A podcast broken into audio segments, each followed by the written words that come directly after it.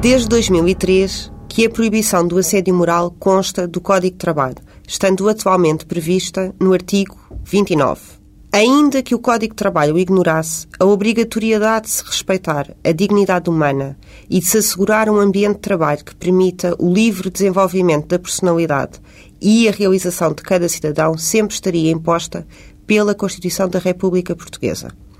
Todavia, uma das particularidades da nossa lei é não exigir qualquer continuidade ou reiteração de condutas para efeitos desta qualificação, o que ademais é reforçado pela consagração da figura no momento do acesso ao emprego.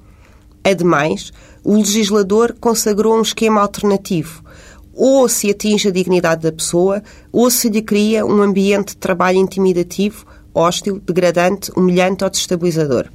Quanto aos danos, as vítimas de assédio moral podem vir a desenvolver diversas doenças, como depressões, problemas gástricos, cardíacos e afins, que, por terem origem num processo contínuo, deveriam ser qualificadas como doenças profissionais, uma vez que foram contraídas no âmbito da relação de trabalho e por causa dela. Se estiver a ser objeto de uma situação deste tipo, saiba que existem mecanismos para ajudar. Procure um advogado, contacte a autoridade para as condições de trabalho e, acima de tudo, saiba que não está sozinho. Termino com uma citação do filme O Grande Ditador de Charlie Chaplin, tremendamente atual. O caminho da vida pode ser o da liberdade e da beleza, porém desviámos-nos dele. A máquina que produz em larga escala tem provocado a escassez.